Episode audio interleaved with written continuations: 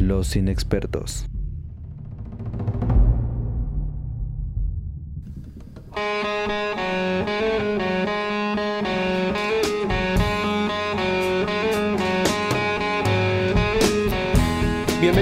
Bienvenidos al episodio número 2 de Los Inexpertos en la Nueva Normalidad, este podcast que, en el que usted encontrará la opinión tendenciosa, medianamente objetiva y principalmente voces inexpertas que le hablarán de cine, televisión y cultura pop.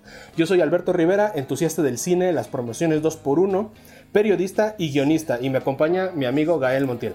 Hola, pues ¿qué onda? ¿Cómo, cómo has estado aquí con el, con el encierro? Bien, ¿eh? O sea, dentro de lo, de lo que cabe, creo que me ha dado la oportunidad de pensar algunas cosas y también de, eh, revisar películas, algún tipo de material que se quedó por ahí volando, de esas que siempre eh, no tenías tiempo para ver o decías que ya para, ya para el fin de semana y ese fin de semana no llegaba, pues ahora, ahora con la pandemia pues me di el tiempo de, de, de ver esas, esas películas y series. Sí, pues yo, yo igual me pasó con varias, pero este. Muchas sí las tuve que conseguir ahí por medios alternativos. Entonces. Pero una que vi ahorita y que es como de esas películas que un poco fueron de las caídas en. Eh, por la pandemia. Fue eh, The Old Guard de Netflix. No sé si si tuviste chance de verla. Pues no, no, no tuve chance de verla. Creo que nada más vi que estaba entre las tendencias y como dato curioso, hace nada mi papá la estaba viendo en la sala. Entonces, creo que era esa película, pero, pero eso es lo más cerca que he estado de ver de Olga.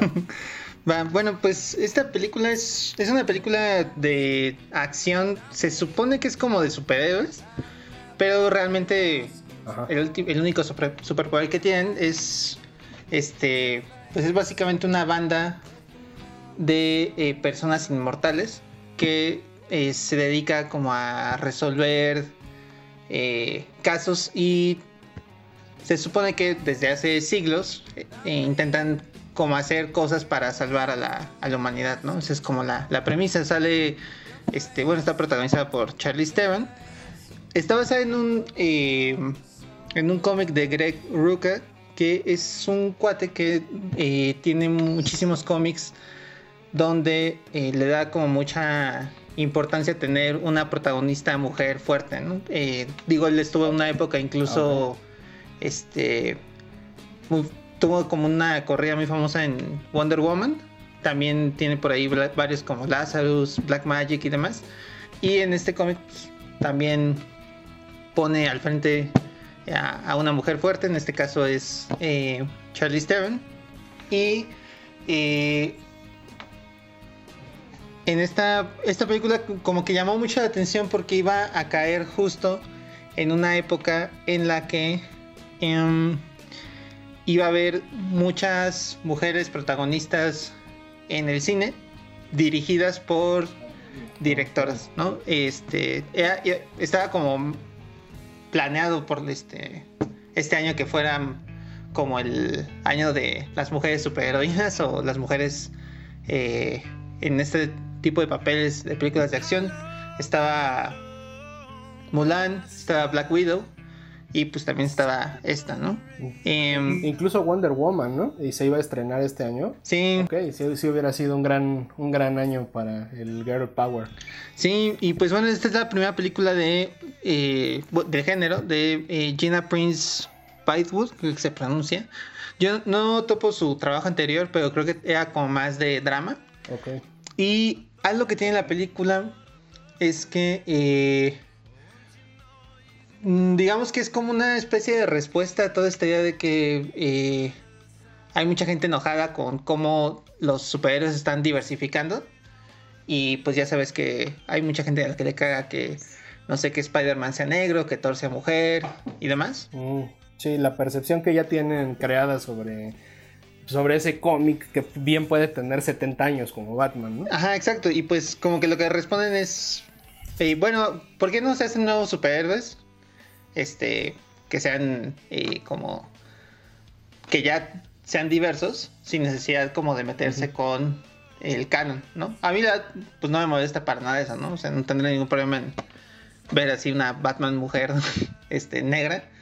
Pero justo lo que hace este, este cómic es proponer un grupo nuevo de, superhéroes. Em, creo que están, como te, decía, es un grupo de cuatro personajes. Eh, esta eh, Charlie Stern es déjame recordar bien el nombre que tiene, porque ella como que viene de tiempos de como la Grecia antigua. Eh, tienen un par de compañeros que son vienen de las cruzadas. Y este hay otro cuate ahí como que se les unió en 1800 y demás. Y este grupo va y por ahí cada cierto tiempo resuelven como alguna cosa, los contratan para eh, hacer como alguna misión. Y este en la película empieza cuando tienen como una nueva recluta. Y este pues tienen ahí como un villano tipo Mark Zuckerberg, que creo que es algo bastante recurrido en los últimos eh, años. El hacker maligno que quiere conquistar a todos. Sí, exacto, o sea, como el chavo emprendedor de Silicon Valley que en realidad es un maldito villano. Pues, no, no me he dejado la realidad. Y este, pues él quiere descubrir como el secreto de la inmortalidad, ¿no? Entonces cuando sabe que existe este grupo, pues intenta aprovecharse de eso. Hay un problema muy cañón porque obviamente parte de lo que hace siempre que te interese lo que le pasa a un personaje en una película de acción es que sea vulnerable.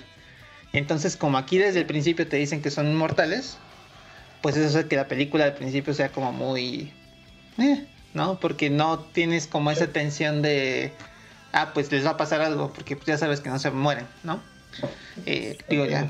No, no voy a dar spoilers, pero pues ya... Eso creo que la película lo, lo resuelve este bien ya como hacia el tercer acto.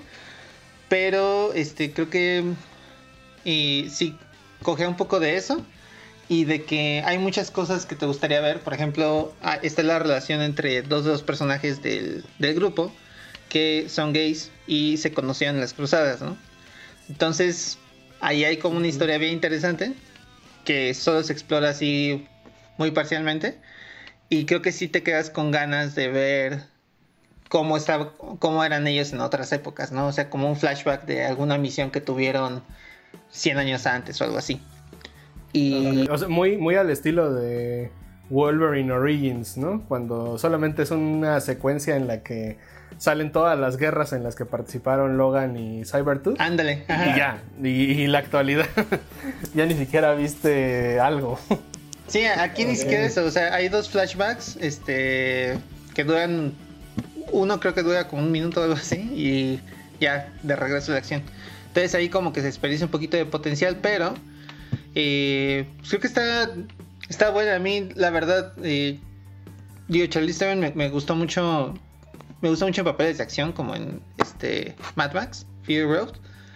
Pero, por ejemplo, Atómica no me la tanto la película, pero ella me parece que lo hace muy bien. Y acá también creo que es como la parte fuerte de, del, la película. Creo que está entretenida. Si les gustan cosas como. Bueno, justo Atomic Blonde, si les gusta em, John Wick, ese tipo de cine de acción, creo que creo que es buena, buena opción. Ok, suena, suena bastante bien. Y de hecho, eh, te, quería preguntar. Em, esta, esta película está directamente en Netflix. O, o sea, ¿fue creada para Netflix? ¿O son de esas películas que que por la contingencia no pudieron llegar a cines y tuvieron que ser absorbidas um, por servicio de stream. Según yo, sí había la intención de que, de que llegara a cines porque hubo hasta una entrevista con la, directora y, y, sí menciona como que pues se pensó en algún momento que estaba... Sí, pero pues bueno, creo que eso le está pasando ya a muchas Muchas películas. Muchas películas. Ok, pues sí, pues ahora sí que hasta no regresar a, la verdadera normalidad no vamos a poder bueno, habrá que ver si es que este tipo de películas tienen un reestreno en cines, porque por ahí siempre hay como una espinita de, de que la proyección en la pantalla pudo haber, eh, eh, le pudo haber dado al, al fan o al, o al espectador un poquito más de matiz sobre la misma cinta. Y esta pues suena bastante interesante. Te digo, yo solamente vi como tres fotogramas al respecto y con eso me di cuenta que, al menos el color y la foto estaba, estaba interesante. Y pues, eh, pues de momento la, tendremos que, disfrutar en, en, Netflix. Sí, estoy viendo que sí la produjo Netflix, pero pues ya ves que últimamente sí extraen muchas de sus películas también en cines, ¿no? Hacen como algunos estrenos limitados y demás. Pero pues... Sí, para que entren a los premios. Sí, claro. ok. Bueno, eh, entonces pues pasamos de, de Old Guard a nuestra siguiente nuestra siguiente producción de, del día de hoy que es bastante interesante y curiosa por, por la persona que tiene involucrada en el, en el proyecto se trata de Zac Efron con los pies en la tierra. Es eh, básicamente eh, un documental en el que Zac Efron deja de lado Hollywood, deja de lado los sets de rodaje y se avienta una aventura a lo salvaje en ocho países en el que está buscando modelos de vida sustentables para eh, la sociedad moderna. Este material está dividido en, ocho episodios, los ocho países que abarca, y en el que tanto Zac Efron como una especie de health coach, que es como un tipo de, que se llama Darren Olin, que están buscando justamente que la gente no esté tirando basura o que eh, tengan viviendas ecológicas y todo eso. Eh, tratan de buscar inspiración en diferentes ciudades que están en, los, continentes para, ponerlo como ejemplo de cómo se puede convivir con el medio ambiente y al mismo tiempo pues no destruirlo, ¿no? Entonces, eh, en estos países abarcan un viaje que, en el que tocan Islandia, tocan Costa Rica, Francia, Perú, eh, Londres y otros más. Hay unos países mediterráneos más chiquitos, pero pero digamos que es una, muy buena apuesta. También está producido por Netflix. Y digamos que saca de su zona de confort, por decirlo así, a Zac Efron. Que estamos eh, como acostumbrados a ver en producciones muy, no sé. Empezó en musical, en high, school, Musical. Luego se fue a papeles un poco más adolescentes. Eh, y luego terminó en una en comedia. Entonces el tenerlo como host en este, en este programa le da bastante retroalimentación por parte de, ese público joven que tiene que no sé, lo pienso que si esto fuera en los noventas, DiCaprio estaría haciendo este documental, entonces le da bastante bastante material para que sea entretenido. Pero esto es como no sé cómo lo ves como la forma de Zac Efron de también convertirse en una especie de DiCaprio así luchador social o, o, qué onda? Puede ser. Es, mira, fíjate, yo eh, no sigo tan de cerca la, trayectoria de Zac Efron. Por lo mismo de que tiene muchas películas que son como de una comedia muy, muy a la Seth Rogen. Y no siempre estoy de humor para ver ese tipo de, de, producciones. Pero em, digamos que después de Baywatch, que, en la que salió Zac Efron con La Roca, empezó a tener algunas eh, entrevistas y a, soltar algunos comentarios respecto a que no estaba tan conforme o bueno, no estaba tan sintiéndose tan bien al mantener un nivel de musculatura tan cabrón para sus producciones, porque se le estaba como que olvidando que pues, realmente solamente tienes que comer y cuidarte y estar como sano. Entonces, en esa etapa de su vida se empezó a acercar a este coach, a Darren Olin, y al parecer eso fue como que el detonante de que le empezara a gustar esto de, de salir a la naturaleza, de cuidar y, y alguna vez me parece que Bear Grylls en una nueva producción que tiene que creo que se llama Salvaje, eh, en un episodio hace como toda la trayectoria por unas montañas y el invitado es a Efron.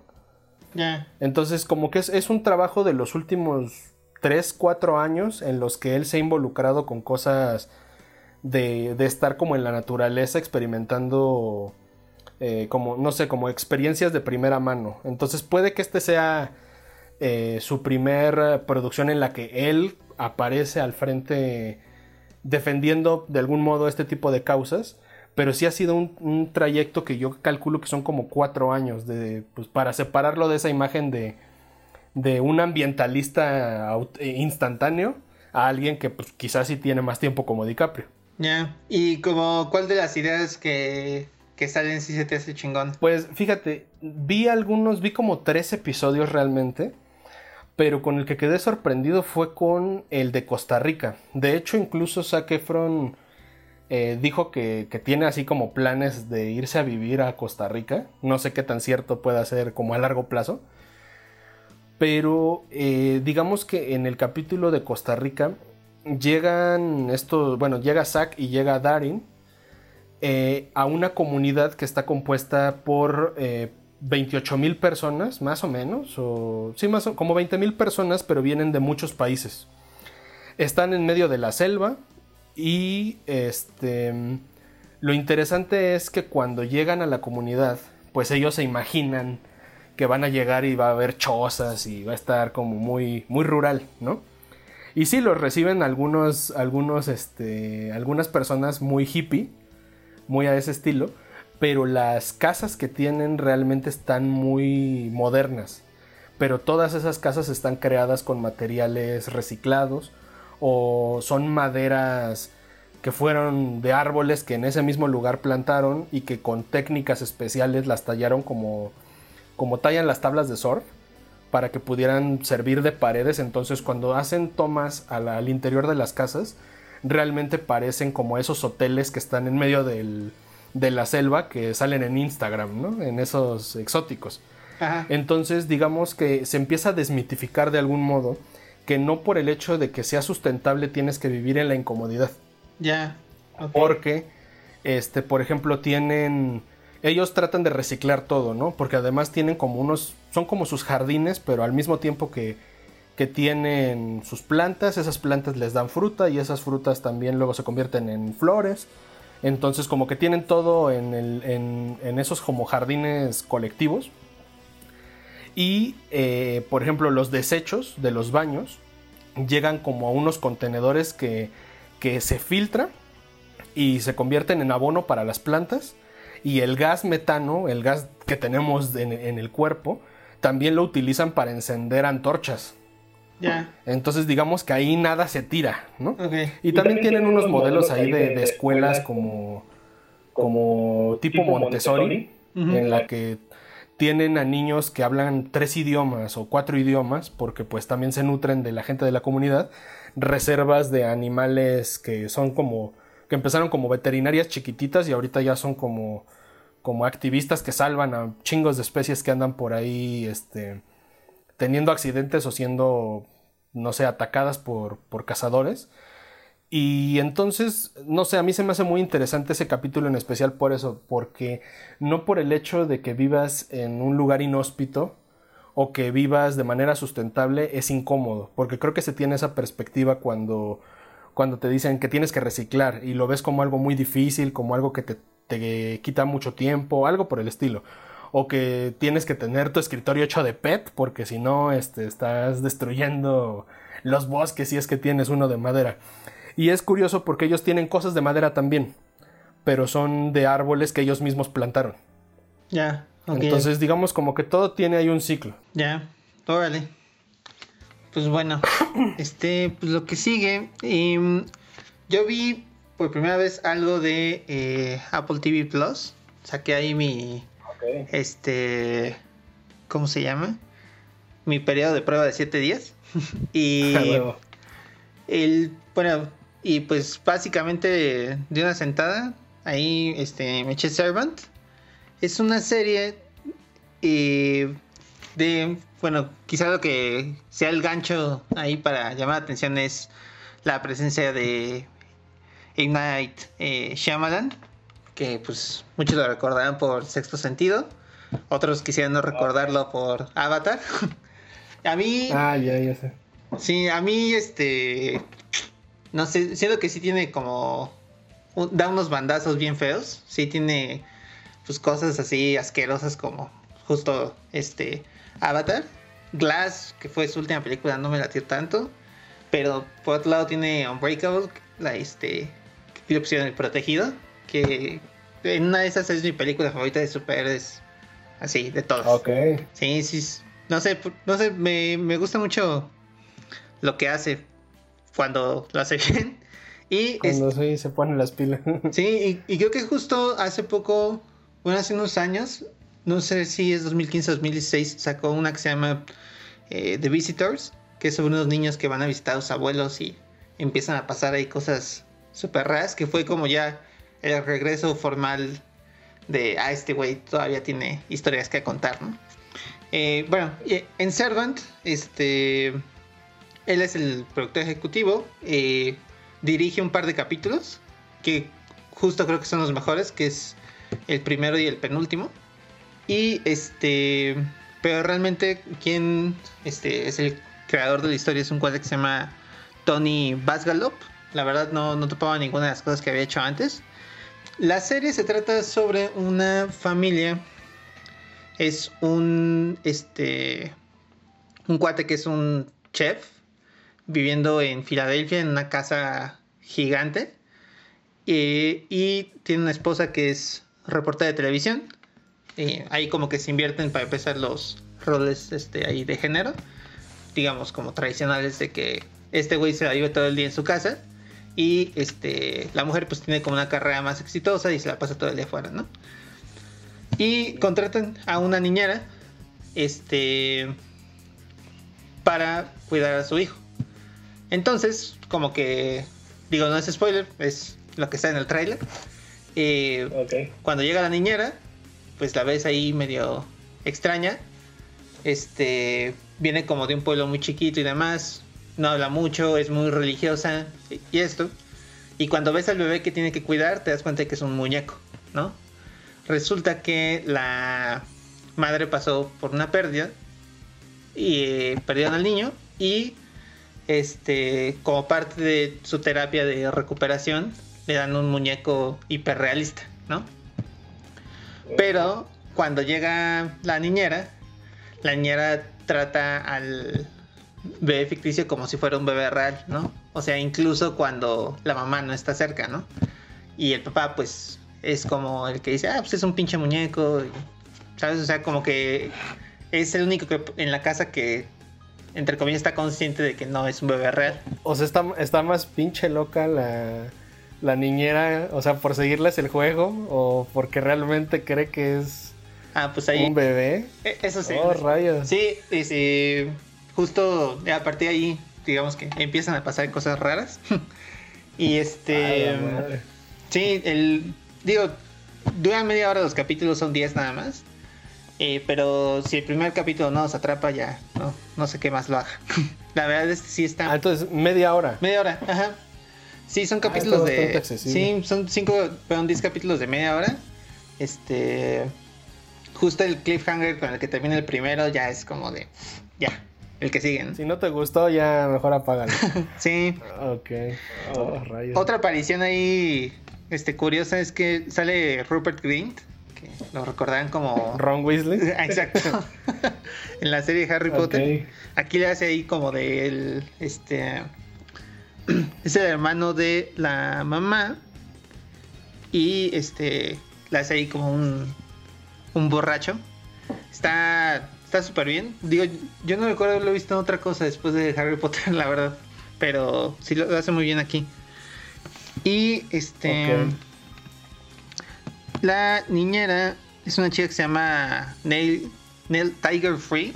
Tiene un nombre súper chingón. O sea, Tigre Libre. que era Mircela en este Game of Thrones. De hecho, sale un par de capítulos ahí en la quinta y sexta temporada. Es la una de las hijas de. No, más bien la hija de Cersei y Jamie. Ah, ok, ya, ya sé quién es. Sí, se por ahí. Este. Algo que está muy cabrón de la serie es que básicamente todo pasa dentro de la casa. ¿no?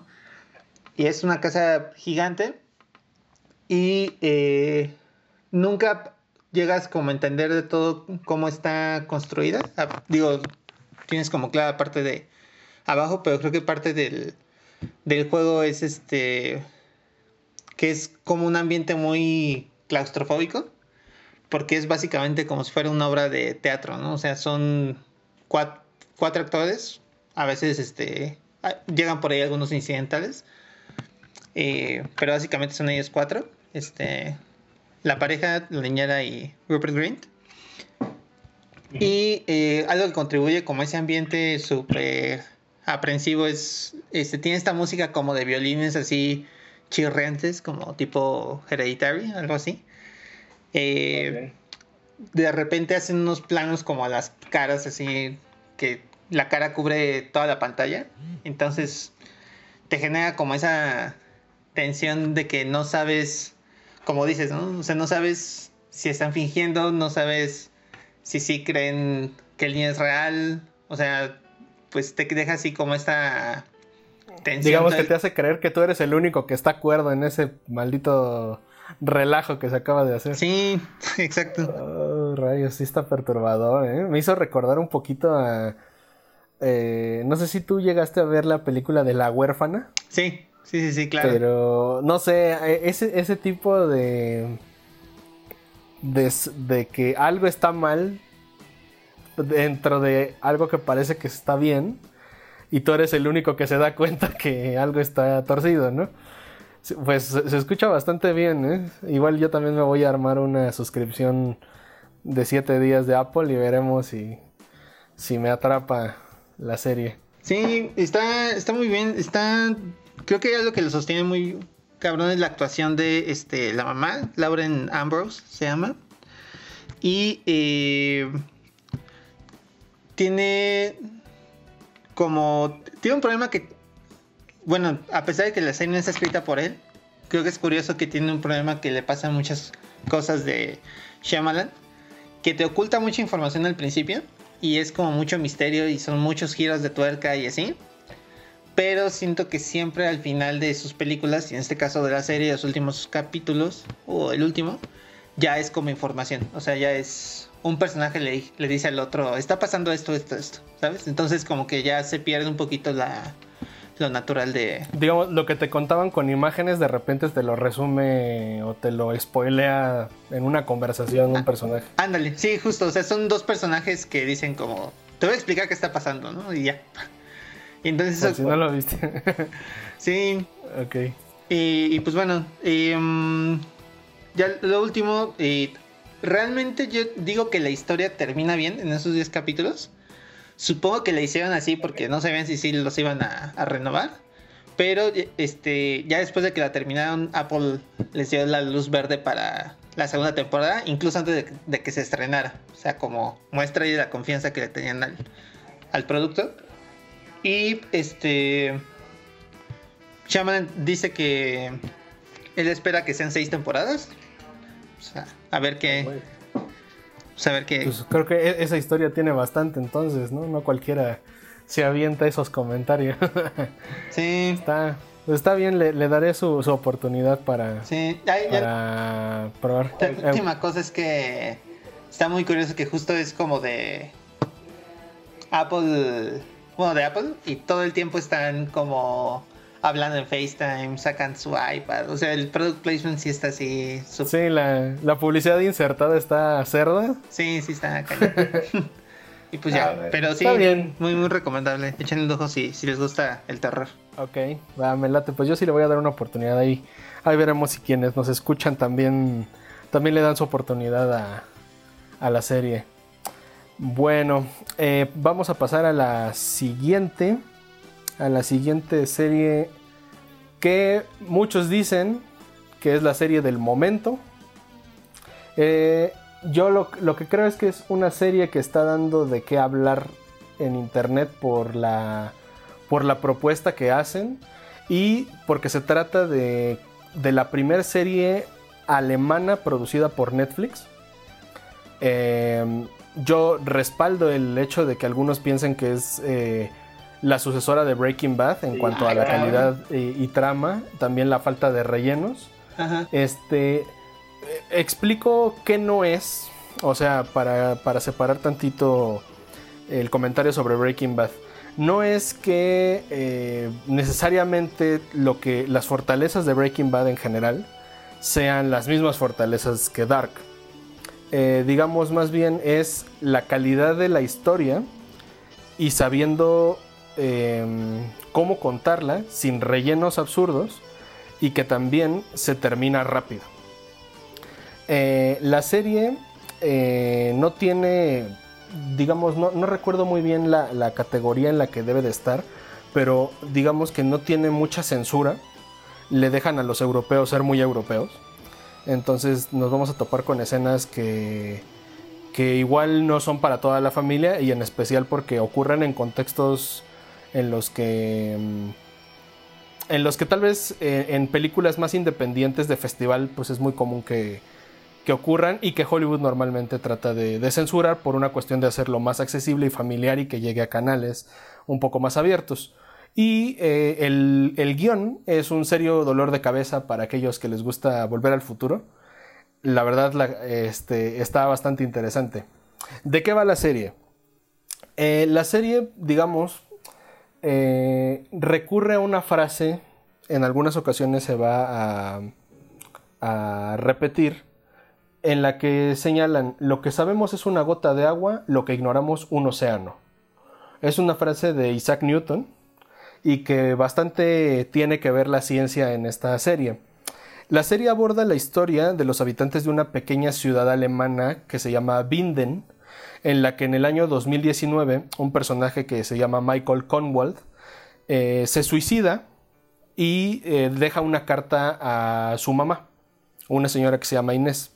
Jonas, eh, hijo de, Michael Conwald, eh, queda muy marcado después del suicidio de su papá, se cuelga ahí de una viga dentro de su casa y empieza a tener que ir al psicólogo y, se pierde, digamos, como dos meses de, clases, Al mismo tiempo que regresa Jonas a la escuela, el pueblo de Binden empieza a, a lidiar con la desaparición de un joven que se llama Eric y eh, ni los vecinos ni la policía saben qué es lo que ocurrió. Un día de repente desapareció en el bosque y ahí quedó la cosa. Pero despierta viejos recuerdos de habitantes del, pueblo o de la ciudad por unas desapariciones de niños que también ocurrieron pero 30 años antes. Entonces, una noche, mientras Jonas anda con sus amigos en el bosque, que los, los chicos se llaman Bartos, Magnus, Marta, este, van por el bosque y se les une el hermano más pequeño de, estos chicos que se llama Mikkel. Pero en la, en la exploración hacia unas cuevas se les pierde el niño. Entonces, a partir de ese momento, toda la policía y todos los ciudadanos de Binden, este, y en especial, pues eh, uno de los, de los policías top de la ciudad es el papá de Mikkel, del niño que se perdió, ¿no? y empiezan los esfuerzos para encontrarlo, pero se dan cuenta en las en las exploraciones en el bosque que aparece el cuerpo de un niño muerto, pero es, es el cuerpo de un niño que se perdió en el 86. Pero está, está intacto el cuerpo. Entonces, digamos, ahí es donde empieza el verdadero desmadre de esto. ¿no? Es una ficción llena de simbolismos, de mucho misterio y de suspenso es una serie realizada por el director y guionista alemán Baron Boodar, no sé si lo pronuncie bien, y su esposa, la productora, la productora Jetse Fins. Eh, son solo 26 episodios, está dividido en tres temporadas. Se, estrenó en 2017 y el 27 de junio este, se estrenó la tercera y última temporada. Más o menos hay una temporada que tiene 8 episodios, otra tiene 10, la última según tiene 8. Pero real, real, sí es una historia que, que, se siente un poco larga en algunos puntos porque los episodios no duran 40, sino a veces duran una hora, una hora con 5. Pero sí es una, una historia muy enredada que sí te recomiendo tener una libretita ahí junto a ti para que apuntes detalles sobre los personajes. Ajá. Eh, mira, fíjate que empecé de escéptico. Empecé muy escéptico. Porque, pues no sé, o sea, es como cuando ves, no sé, Interestelar o algo así. o ves Volver al Futuro y estás tan acostumbrado a querer entender eh, cómo retrataron el flujo del viaje en el tiempo, que das por hecho que en el resto de las películas o representaciones es igual, ¿no? Como, no sé, quizá les pasó un poquito a los que vieron Avengers eh, Endgame, que digamos que el viaje en el tiempo no funcionaba exactamente como en Volver al Futuro o, u otras películas, ¿no? Entonces acá es algo muy cabrón porque, porque juegan con, con, con el tiempo, con las diferentes épocas pero todo el tiempo no, no, es nada más cliffhanger, sino como que hay muchos giros dentro de un mismo episodio que tienen que ver justo por el, por el manejo del tiempo. Entonces, lo que es, eh, eh, digamos, para no spoilear, eh, imagínense un esquema de organigrama de quién es quién y quién le, le sucede. Este, ese, ese organigrama y una libreta para que más o menos te guíes por las épocas es lo que se requiere si la quieres entender de un jalón. Hay, de todos modos, hay momentos donde hay ciertas recopilaciones o hay ciertos, este, son, le diría como aceleradores, como que te ponen al corriente en dos escenas, digamos nuevas, no como, eh, como un intro, de qué es lo que está pasando, como que te ponen en, en sintonía con lo que está ocurriendo por si se te llegó a olvidar algo pero este sí, de repente sí puede llegar a ser complicada. Sí me he dado cuenta que en internet hay gente preguntando todavía, este, o sea, como que está buscando easter eggs, pero se, da cuenta que más bien no le entendió, porque pensaron que un personaje era uno o era otro.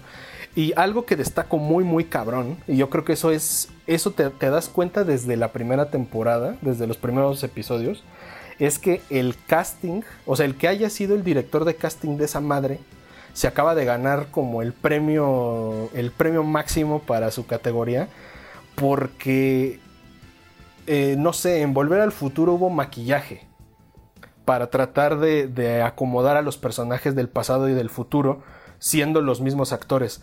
Aquí tú juras que es maquillaje y, y no, son, son actores diferentes y hay momentos en los que hay, digamos, un niño, un, un adulto o joven y un viejo. Y son tres actores diferentes y juras que es maquillaje.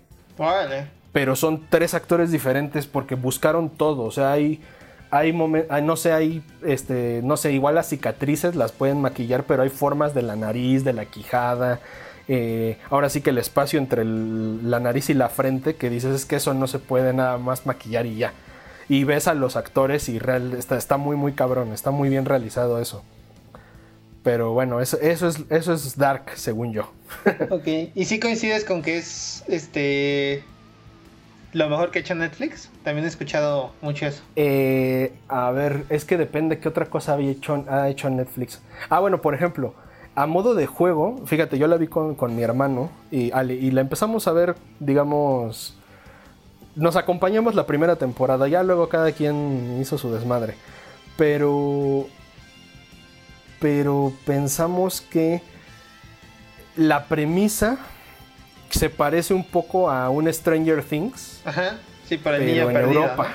Ah, ok, ok. Ajá, entonces como que las empezamos a comparar un poquito y nos dimos cuenta que Stranger Things es una versión como como B como B13 y esta pues digamos no es como que sea clasificación C o R, ¿no? Pero utiliza. Es como si les hubieras dejado la tarea, la misma tarea a dos directores y cada quien hizo lo que quiso, pero uno hizo Stranger Things que fue un 7 y este hizo Dark que fue un 9.5. Nada más para no ponerlo como que tiene 10 porque seguro tiene sus errores. Pero creo que sí es de, de las mejores producciones originales de Netflix porque también le dejaron hacer al director lo que quiso y le dieron el dinero para ello hay momentos en los que creo que sí, o sea, no es que falte presupuesto, sino como que el presupuesto estaba en otro departamento. Por ejemplo, hay efectos especiales, como muy de computadora completamente, donde creo que no está tan no está tan cerca de Avengers. Pero cuando te das cuenta el resto del dinero que se está ocupando para que pues todo parezca el escenario de de, de Dark, no, no te importa. O sea, no es como que algo se vea mal, no se ve barato. Solamente que pues no, quizá no alcanza un estándar tan cercano a los efectos especiales que conocemos en Hollywood. Ok, ok, ok. Ya, pues sí, sí, se me antoja muchísimo. Este. Y. Ahora te iba a preguntar. Mm, ¿Crees que sí es mejor verla así toda de jalón o dosificarla para que. para que tengas tiempo como de. yo creo que. Yo creo que sí puedes verla de jalón, porque prácticamente yo nada más hice una pausa como de o sea, pensando que me aventaba tres al día, porque también están largos. Sí. Te digo, son de, una hora a una hora de diez. Em, creo que nada más hice una pausa entre la segunda y la tercera temporada como por casi una semana, ¿no? Ok, ok. Y eso porque sí cerraba como muy fuerte la segunda temporada y dije, bueno, pues, de esas que dices, si la cancelan, bueno, creo que, creo que me voy feliz, ¿no? Pero... Pero bueno, por, por cómo terminó, no porque se cierre la historia, ¿no? Pero ah, creo que sí es bueno verla de jalón, porque hay muchos detalles que se te van a olvidar. A menos que quieras jugar justo con pues, sacar tus propias conclusiones y tus teorías, ahora sí que jugar en tu libreta, este, mientras, mientras la dosificas, ¿no? ¿no? No le veo mayor problema, pero creo que si, si te empieza a atrapar mucho la historia, te van a empezar a surgir dudas o te vas a empezar a olvidar de quién es quién o por qué hizo tal cosa. Y te digo, todas estas películas que tienen que ver con viajes en el tiempo, que son muy de...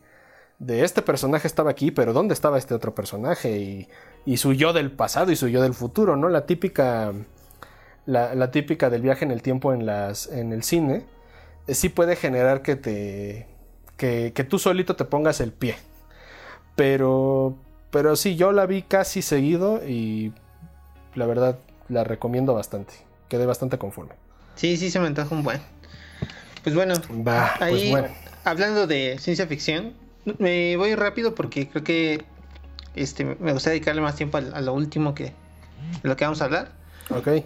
Pero vi una película de Amazon Prime que se llama Bast of Night. Em, es una este película como de ciencia ficción eh, medio terror algo así.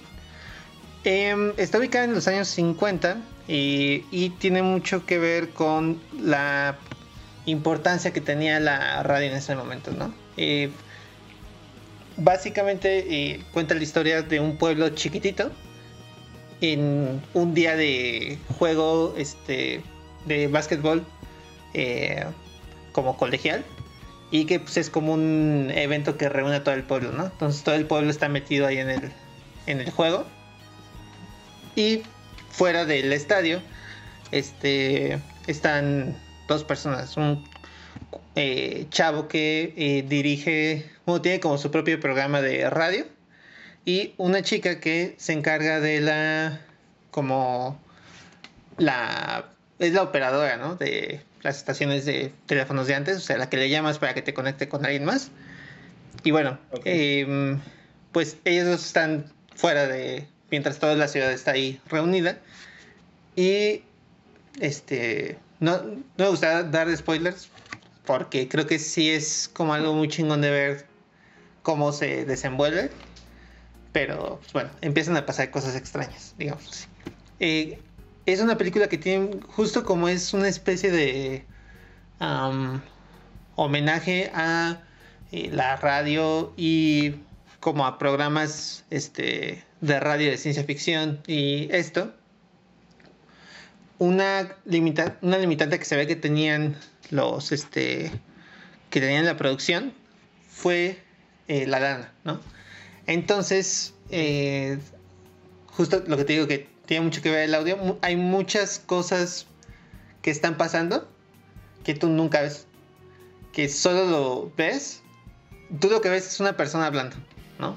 Y ves una persona hablando 10 minutos, pero lo que está contando y lo que está eh, diciendo y lo que dice a través del teléfono es así una madre súper estresante y te engancha, o sea, de una forma en la que hasta que pasan 10 minutos te das cuenta de, de, que tú no has visto nada de lo que están hablando, ¿sabes? O sea, solo con el puro audio y con solo esta persona llamando por teléfono, ya te empiezas tú como a construir una película interna, ¿no? Eh, entonces creo que creo que sí es como un trabajo de pues de guion y de narrativas súper interesante porque pues justo reta, reta tu expectativa de, de, lo que es el cine este pues eso no que te tienen que estar mostrando cosas constantemente. Y aquí justo solo con escuchar ya es lo que basta no em, no sé si has visto eh, Midnight Gospel. Está, bueno, es una una eh, animación del director de este Adventure Time, pero me hizo recordar un poco porque así con el Midnight Gospel hay momentos en los que hay personajes que están haciendo algo, pero mientras hacen esa cosa están platicando de otra cosa que no tiene nada que ver. Entonces, de repente hay, por ejemplo, escenas en las que ves un recorrido que hacen por la ciudad de noche y mientras hacen ese recorrido están este tienen que hacer una cosa pero la cosa de la que hablan no tiene nada que ver entonces digamos como como en Pulp Fiction cuando están hablando de de las hamburguesas mientras están en el carro o algo así. Ah, pues sí, no, no iba a pensar en eso, pero sí, es es un buen ejemplo. O sea, como que te, te engancha de una... Lo, que te engancha justo es el, el que te estén contando tantas cosas al mismo tiempo, aunque parezca como una toma de dos personas caminando en la calle, ¿no? Este, y sí, está el...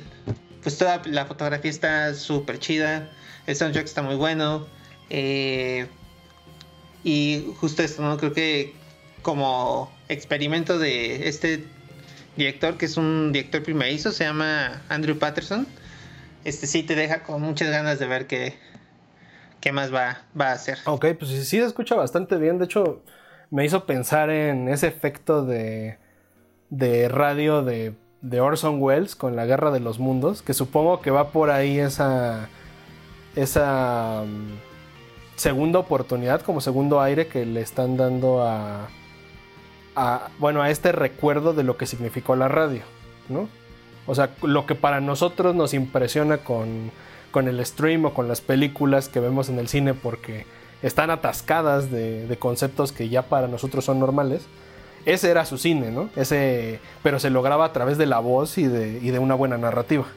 Sí, justo. Y te digo, lo que se hace muy cabrón es que, que lo logre también y que, pues obviamente no es lo mismo atrapar de la misma forma a una generación que a lo mejor creció con eso, que pues que atrapar a una generación más joven que está acostumbrada a ver 50 balazos por segundo, ¿no? Entonces... Sí, a lo John Wick. sí, exacto. O de ver este, tomas de uno o dos segundos y que pasa todo en chinga. Y acá son este, planos secuencias larguísimos donde estás bien estresado y bien cautivado, ¿no? Sí, está ahí en Amazon Prime, échenle, échenle un ojo. Past of Night se llama. Ok, pues sí, suena, suena bastante chido. Yo creo que esa es, esa es la que tengo más a la mano. Creo que sí la, la voy a, le voy a dar su oportunidad este, este día después de terminar este podcast. bueno, pues llegamos al, último tema, ¿no? Que son, eh, pues estos 10, 10 años del estreno de Inception de Christopher Nolan. ¿Qué, me puedes decir de esta, de esta década ya con uno de los clásicos modernos del cine? Pues, híjole, ¿tú cómo, qué recuerdas de la, vez que la viste? fíjate, no estoy seguro si la vi siquiera en cine. ¿eh? O sea, tengo, tengo recuerdos de que sí, pero a veces no sé, pienso que, fue directo en, en, Blu-ray o DVD, no recuerdo qué estaba en ese momento, pero, pero coincide con que antes de que incluso decidiéramos incluir en la escaleta de, este programa este tema, la vi hace como dos semanas. Entonces realmente no es qué recuerdo de la cinta, sino ahorita me hizo pensar en qué recuerdo de ella la primera vez que la vi. Digamos, mire por esa, por esa línea.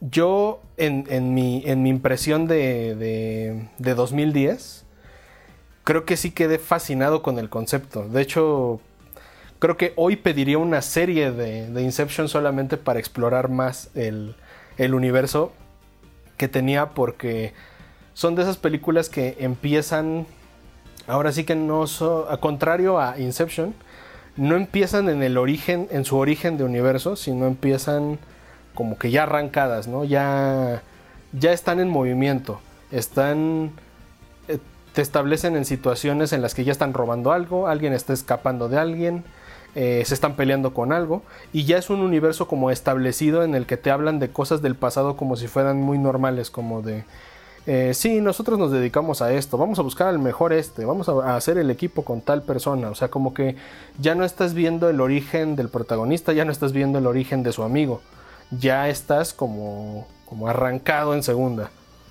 Entonces yo creo que ese es el tipo de películas que me pueden llegar a sorprender bastante porque porque se me hace un ejercicio muy muy difícil tratar de, de arrancar una historia que para nosotros es de cero y que para los personajes es apenas un fragmento pequeño de su existencia.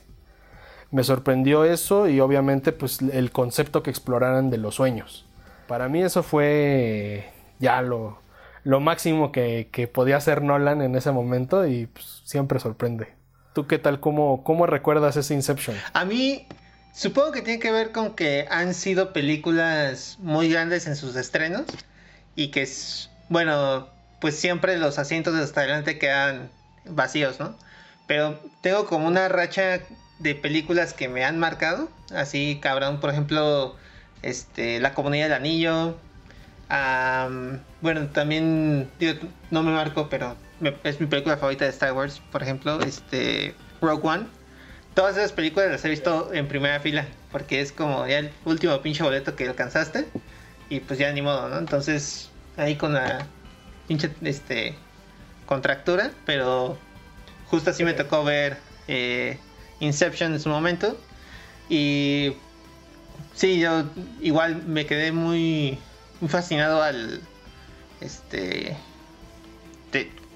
Eh, bueno, después de verla, justo creo que el final todavía estés ahí como cuestión de debate, aunque me parece que ya el propio Nolan ya ha dicho que. Pues es más o menos un asunto como Lost, ¿no? O sea, realmente no importa si hicieron un sueño o no, porque lo que importa es lo que siente el personaje, ¿no? ¿Y tú qué crees? O sea, hablando ya directo del spoiler, digo, ya tiene 10 años, no jodan, ¿no? Si, si no lo han visto, pues, ¿dónde estaban, no? Pero, o sea, de, respecto al final, ¿cuál es, ¿cuál es el final con el que te mientes? ¿O cuál es el final que crees que realmente tiene el eh, Inception. Yo siento que sí es un sueño. Eh, porque me parece que justo al final, y bueno, lo que... ahí estoy muy influido por lo que dice Nolan, que es que eh, pues al personaje de Cobb ya no le importa nada porque ya está con sus hijos. Por eso ni siquiera se le queda para ver si termina de girar su tótem. Eh, entonces eso me hace pensar que, este, a pesar de que ahí como que se tambalea un poquito el, el tótem y que mucha gente le ha dado así miles de lecturas a eso, este, que sí está como atrapado en un mundo onírico. Ajá. okay. Pero, pues bueno, creo que lo que te dice la película te hace pensar la película es que sí es está en el mundo real, ¿no? Pero pues, quién sabe. Ok, pues al, menos genera, genera esa duda. Sí. Fíjate, a mí eh, igual, no sé, son cosas que de repente estás un, un día y te pones a buscar en internet de cuál es el verdadero final o, o teorías de bla, bla, bla. Porque se ha hablado de lo que sabe, de lo que se le dijo como instrucción a Michael Caine, al actor que, que aparece como el suegro de Cobb, que él tiene su versión de lo que le dijeron en el set, que era la función de su personaje, ¿no? Que según Nolan le dijo que si tú, si tú estás en escena es el mundo real, si no estás en escena son sueños. Entonces, el hecho de que Michael Caine en su personaje vaya a, recoger a, a Cobb al aeropuerto, pues te daría la idea de que está despierto, ¿no? Pero pues hay gente que pues no sé, le gusta, le gusta sufrir y le gusta hacerse daño pensando con, que no es cierto y que, y que todo es un sueño o no lo es, ¿no? Fíjate, a mí me llamó más la atención, más allá de saber cuál es la realidad y cuál era el sueño, eh, que digo, no sé si es una teoría que salió hace 10 años o salió después, pero hablan del personaje de Ellen Page que interpreta a Ariadne porque, bueno, según la teoría, ella es la psicóloga de Koff. Por eso es un personaje nuevo y que es su psicóloga que le está intentando hacer que supere a, a Moll, a su esposa, y que pueda salir de, esa, de ese sueño de algún modo, ¿no? O, más allá del sueño, del trauma. Porque se, digamos que se abordan muchos temas, muchos términos de, de psicología, mucha de catarsis, confrontación, evasión, eh, no sé, la reconciliación que hay entre los personajes, más o menos por la estructura en la que Cobb mantiene a su esposa viva, pues es, muy, es una representación visual de cómo nosotros encerramos nuestros recuerdos y bla, bla, bla. Y en, esas, en esas escenas en las que Ariadne se brinca las reglas y se va a un sueño con Koff y descubre qué es lo que ocultaba en ese elevador, eh, es como ese pequeño guiño, o, es un guiño a la psicología del personaje, pues, psicología, psicología, o, este, o realmente sí puede ser una teoría de que la función de Ariadne es la de, de sacar a Cobb de ese desmadre, porque justo es en la que él empieza a confiar, es a la que le otorga cierto poder en ocasiones y este que incluso en su primera tarea, de hecho ese es como datito ahí curioso, que en el en el mito de, del Minotauro, ese mito griego, la, la encargada de ayudar a salir del laberinto se llama Ariadna. Y está tratando de hacer salir a, bueno, al, al, otro, al otro como personaje, al otro protagonista del laberinto del Minotauro. Entonces, no sé, eso de los, de los laberintos y de la psicología, puede que solamente sea un personaje, pero a mí se me hizo como una teoría que ya no se mete tanto con el final, sino con, con la estructura de la historia. Igual, igual eso también ayuda al final, ¿no? Para verlo de otra manera, como de... Igual y si es la realidad, pero porque ya está sano. Igual y es porque ya superó la muerte de su esposa. Y tal vez el hecho de el exilio dentro de la película sea más bien una, una imagen de que no era un exilio físico realmente, sino no es que no estuviera en Estados Unidos, sino él se sentía lejos de sus hijos porque no superaba la, muerte de su esposa. Y después de todo ese desmadrito, ahora sí ya regresó a su casa de la que nunca se fue posiblemente y, se perdonó a sí mismo, ¿no? Entonces, me gusta por eso esa teoría, pero bueno, sigue y seguirá, ¿no? Sí, pues creo que, o sea, incluso si no es como tal este la teoría en el mundo de la película, creo que simbólicamente sí funciona cabrón pensarla así. Además de que, pues sí, ese personaje es de alguna forma la audiencia, ¿no? Porque justo es ella la que es como el, pues este, la herramienta ahí narrativa con la que nos explica a nosotros el mundo, ¿no? Porque, pues, como dices, como ya entras cuando todo está en funcionamiento, no se van a poner a explicarte este o no van a empezar a hablar entre ellos como ah mira me voy a meter en el sueño porque pues, porque ellos ya saben lo que están haciendo no y justo lo, lo utilizan ellos ya hablan con, jerga de ladrones de sueño sí y pues que bueno de, hecho eso es algo que mucha gente le ha criticado no que el personaje de Ellen Page parece que solo existe para eso o sea para que te expliquen a ti como audiencia pero esta interpretación de la psicología se me hace muy chida. Sí, sí, es, bastante, es bastante curioso. Te digo, por eso, quizá por eso me quedé con esa nueva versión. Ya. Ya para no pelearme exactamente por el final. Yo en lo personal, Eh, o sea, sacando, digamos, de esa. de esa primera impresión de, cuando haya visto eh, Inception, yo sentí que sí era la realidad. O sea, yo sí fui de los que pensó. Se movió esa madre, ¿no? Se tambaleó el, la peonza, ¿no? Entonces sí, es, es la realidad, ¿no? Quizá fue la fácil, pero pues fue la menos polémica, ¿no? O sea, no fue, no me quise sentir especial, ¿no? en ese grupo de, yo sé que no, yo sé que, que, que era un pinche sueño y, y Ash Ketchup también está en un pinche sueño y en el coma, ¿no? Sí. Yo, yo creo que es, es de ese tipo de, de gente, ¿no? Eh, pero sí, yo, yo confío en que era la realidad, pero me gustó más la teoría de, Ariadne. Bien. Pues sí, creo que esa fue como la película con la que.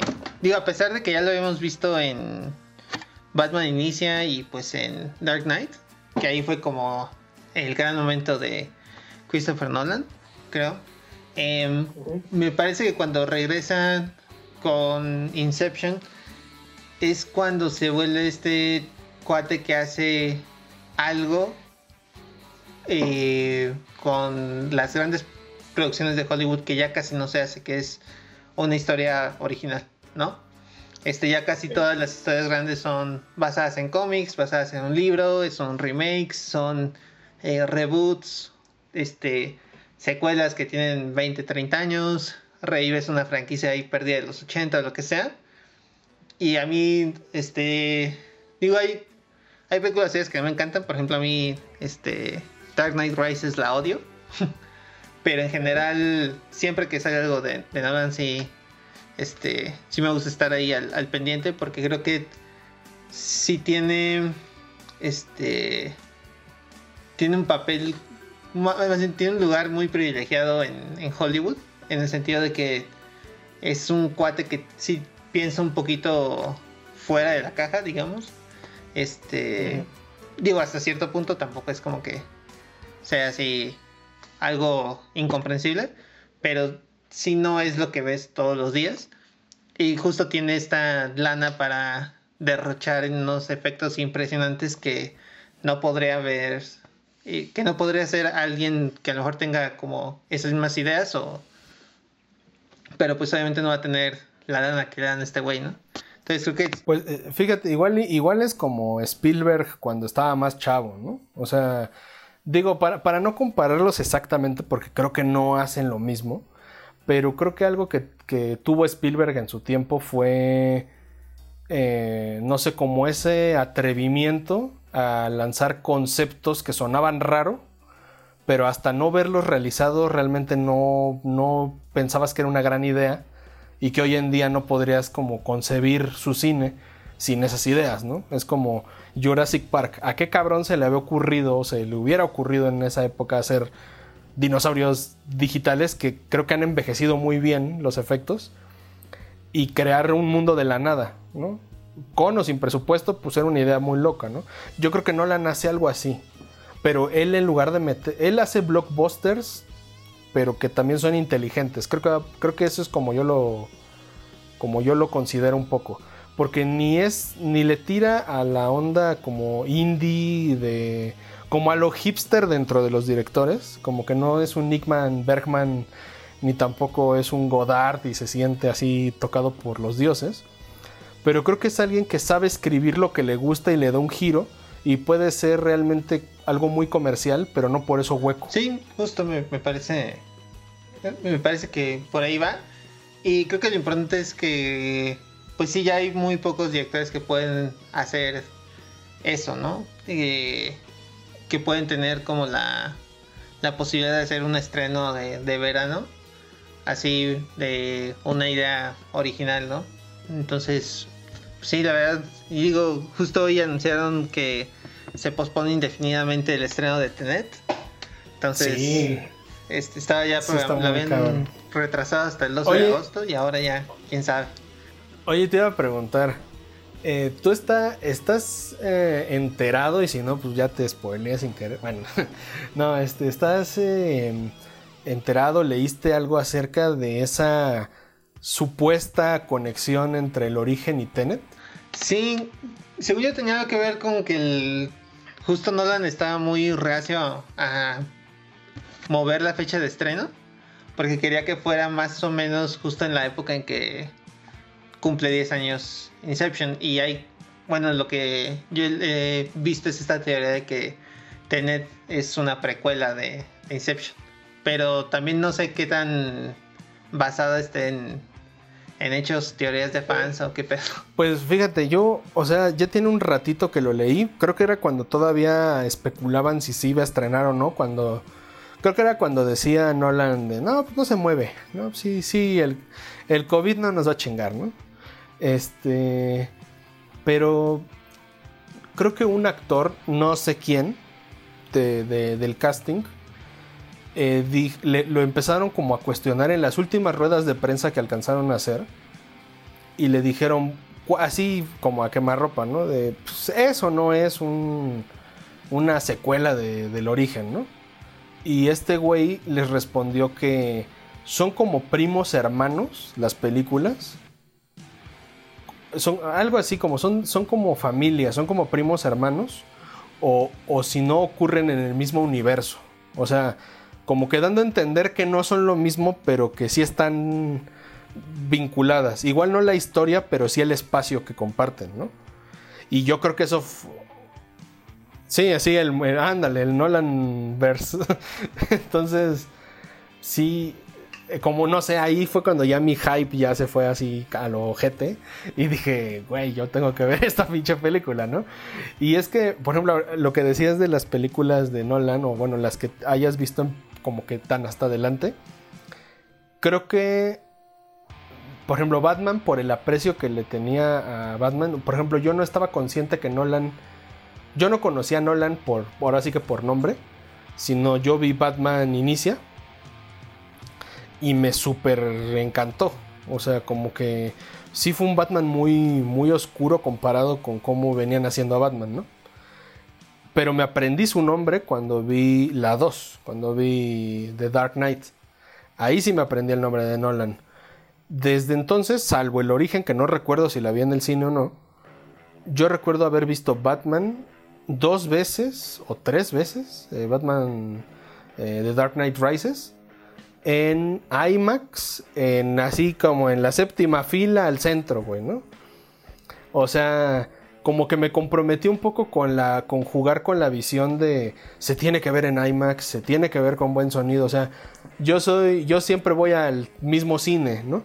Pero cuando veo las de Nolan me voy a otro que sé que que tiene más presupuesto la sala está mejor, pero solo en sus películas, ¿no? Porque como que algo algo sí me me juega muy cabrón en la cabeza y las veo dos o tres veces, pero porque creo que conecto con, con mi yo niño y con mi yo de ahorita. De que me emocionan mucho como si fuera, no sé, Jurassic Park o como si fuera El Señor de los Anillos, ¿no? Como que es un evento muy cabrón. Pero tampoco es para tanto. O sea, no es, no voy a ver arte, eh, según yo. Pero me la quiero pasar cómodo, pero lo más cómodo que se pueda.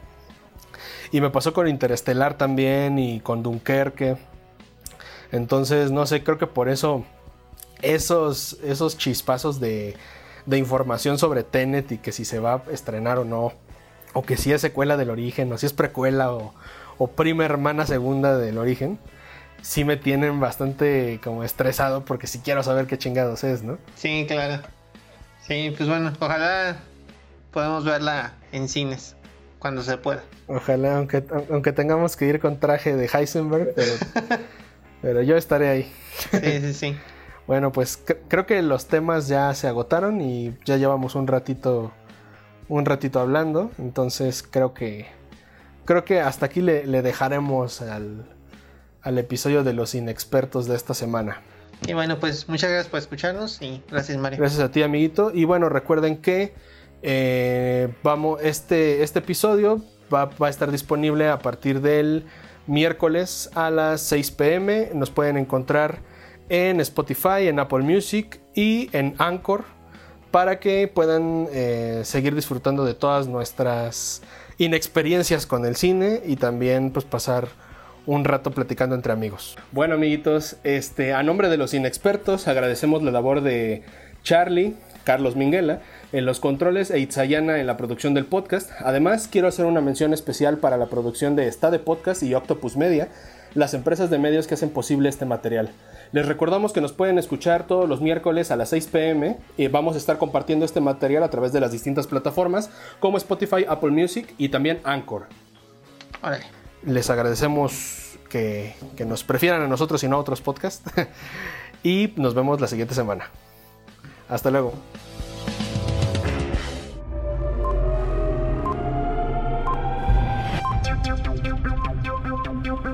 Los inexpertos.